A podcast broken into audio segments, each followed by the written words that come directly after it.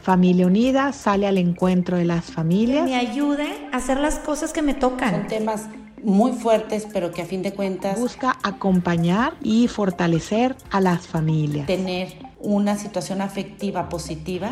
Y así Familia Unida se acerca a las diferentes etapas de la vida.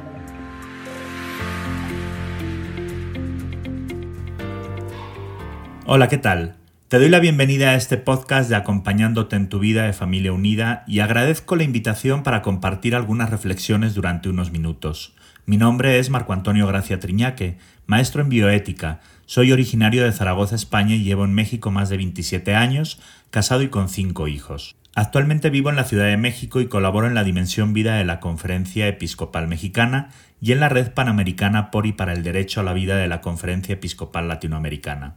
Conozco a Familia Unida desde su fundación y es todo un gusto poder colaborar en este proyecto con ellos. Hace unos días se desató una polémica mundial por unas supuestas afirmaciones del Papa Francisco, que en realidad no dijo, sobre el tema de la homosexualidad.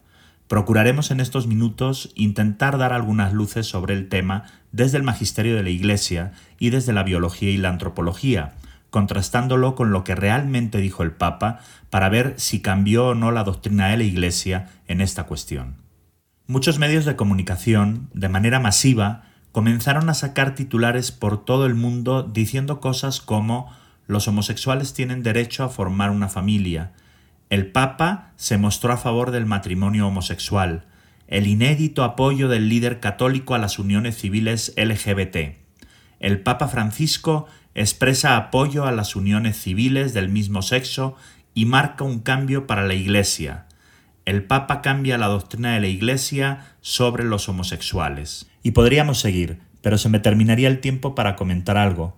Ya con esto vemos la confusión que se ha generado a través de los medios de comunicación social. Todo esto surgió por un fragmento del documental Francesco donde el cineasta Finevsky editó al Papa Francisco diciendo Las personas homosexuales tienen derecho a estar en la familia, son hijos de Dios, tienen derecho a una familia.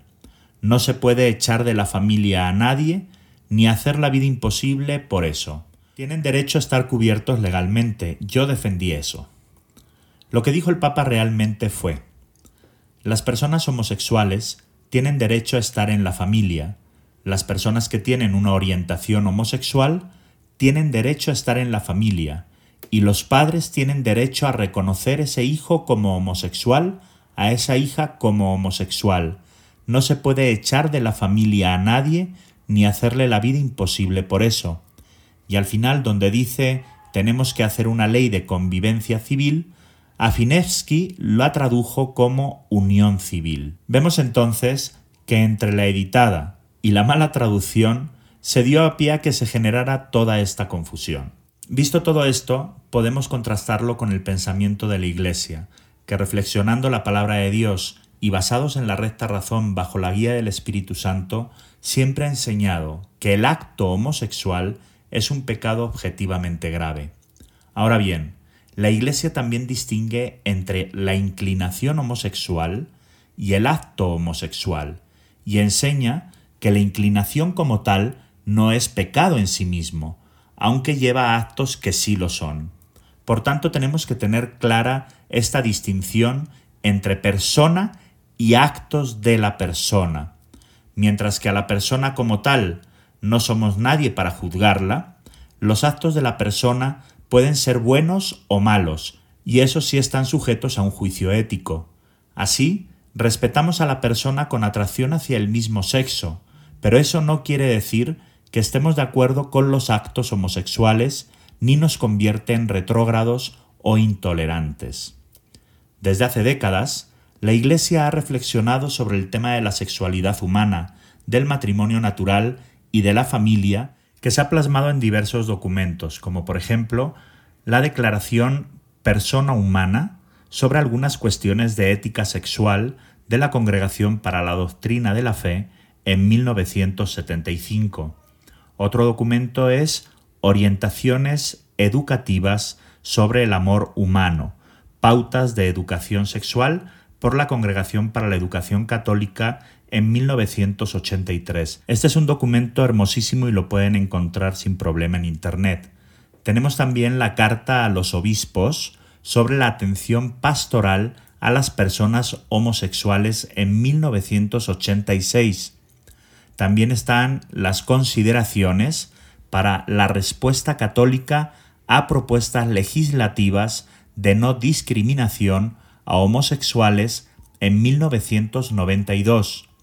Está el de sexualidad humana, verdad y significado del Pontificio Consejo para la Familia en 1995, otro documento sumamente rico. En el 2019, la Congregación para la Educación Católica nos presentó el documento Varón y Mujer los creó para una vía de diálogo sobre la cuestión del gender, del género, en la educación. En este documento hace referencia a un reduccionismo antropológico que está impregnando la sociedad actual. Y no podemos dejar de mencionar al Catecismo de la Iglesia Católica, que en los numerales del 2357 al 2360 nos dice que los actos homosexuales son intrínsecamente desordenados, son contrarios a la ley natural, cierran el acto sexual al don de la vida, no proceden de una verdadera complementariedad afectiva y sexual, no pueden recibir aprobación en ningún caso. Nos dice también, los homosexuales deben ser acogidos con respeto, compasión y delicadeza. Se evitará respecto a ellos todo signo de discriminación injusta. Este punto es fundamental porque siempre se ha presentado a la Iglesia como un intolerante hacia todo este tema de la homosexualidad, cuando todo el magisterio que hay sobre el tema nos habla precisamente de ese respeto, de esa compasión, de esa delicadeza a estas personas que tienen esta atracción hacia el mismo sexo. En el 2359 nos dice que las personas homosexuales están por tanto llamadas a la castidad y en el 2360 la sexualidad está ordenada al amor conyugal del hombre y de la mujer. En el matrimonio, la intimidad corporal de los esposos viene a ser un signo y una garantía de comunión espiritual. Visto todo esto, no se puede considerar a las uniones homosexuales como matrimonio, incluso como le han querido llamar hoy en día matrimonio igualitario. Simplemente nos podemos ir a la etimología de la palabra. Matrimonio viene del latín matris munium, que significa el oficio de ser madre, igualitario. De la unión de un hombre y una mujer surge la vida. De la unión entre símiles, es decir, entre personas del mismo sexo, no surge nada, porque es una relación estéril per se, es decir, por sí misma. Por tanto, ni es matrimonio ni es igualitario. Por eso, el Papa Juan Pablo II, en un discurso que dio a la Rota Romana en 2002, dijo, eliminar al matrimonio tiene consecuencias devastadoras, que se propagan en el cuerpo social como una plaga e influyen negativamente sobre las nuevas generaciones a las que se ofusca la belleza del auténtico matrimonio. El Papa Francisco, en Amoris Leticia, en el número 123, menciona algunas características del matrimonio. De entre ellas voy a hablar brevemente de una, la reciprocidad. En la unión conyugal, el hombre entrega todo lo conyugable a la mujer y la mujer entrega todo lo conyugable al hombre, y eso abre las puertas a la vida de manera natural.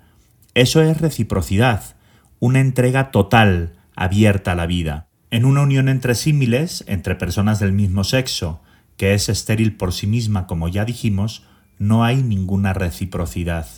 El padre Ramón Lucas Lucas, doctor en antropología, en su libro Horizonte Vertical sobre el sentido y significado de la persona humana, nos dice que la sexualidad humana es el modo de ser inherente, propio a la estructura esencial de la persona humana. El doctor Francis Collins, encargado por la comunidad científica mundial de realizar todo el mapeo del genoma humano, es decir, identificar para qué sirve cada gen, cuando terminó de realizarlo, afirmó, no existe el gen gay. el homosexual no nace, el homosexual se hace. Así, biológicamente hablando, hasta la última célula del cuerpo masculino es masculina y del cuerpo femenino es femenina. Esta diferenciación sexual no es una tendencia, como si lo es la tendencia homosexual, sino que es algo constitutivo y propio de la persona. Esta diferenciación sexual y por esa reciprocidad de la que ya hemos hablado, nos permite al hombre y a la mujer complementarnos y ser portadores de una nueva vida. Esta unión complementaria que llamamos matrimonio es una cuestión antropológica, propia de la especie humana. Por eso, el Instituto Real de Antropología británico dijo, se entiende por matrimonio la unión legítima entre un hombre y una mujer, tal que sus hijos sean reconocidos como descendientes legítimos de los progenitores. Así, aceptar que la unión homosexual es igual al matrimonio natural, como proponen ciertas corrientes ideológicas en la actualidad, es una ruptura ontológica, es decir, con nuestra esencia como personas que se manifiesta como hombre y como mujer, y por tanto es un reduccionismo biológico antropológico como nunca antes habíamos visto. Una vez hecho todo este recorrido, podemos afirmar que lo que realmente dijo el Papa está en sintonía con todo el pensamiento de la Iglesia y con una visión antropológica integral en torno a la sexualidad humana y al matrimonio natural. Los invito a que no caigamos en la trampa mediática de los titulares sensacionalistas. Despertemos nuestra capacidad de análisis crítico ante todo el bombardeo de información que recibimos, pues si no, nos terminará pasando lo que en su momento dijo Chesterton, el gran problema del hombre actual no es no creer en Dios, sino creerse cualquier cosa. Espero que estas breves reflexiones den un poco más de luz sobre este tema y sobre todo que nos sirvan para valorar nuestro ser persona como hombre y como mujer, y a valorar también dentro de estas diferencias la hermosa complementariedad que nos permite unirnos en matrimonio y estando abiertos a la vida, conformar lo que llamamos familia. Gracias nuevamente a Familia Unida por este espacio que nos permite reflexionar sobre cuestiones que valen la pena y sobre todo que nos ayuden a buscar juntos la verdad. Muchas gracias.